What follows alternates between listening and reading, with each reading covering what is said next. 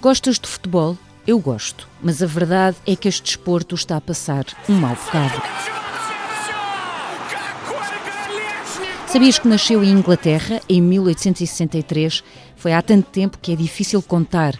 Duas associações de jogos de bola dividiram-se porque os partidários do rugby não queriam um jogo em que era proibido segurar a bola com as mãos.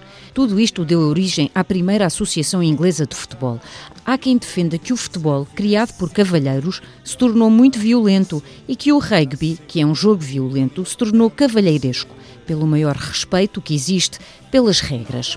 Pensem nisso.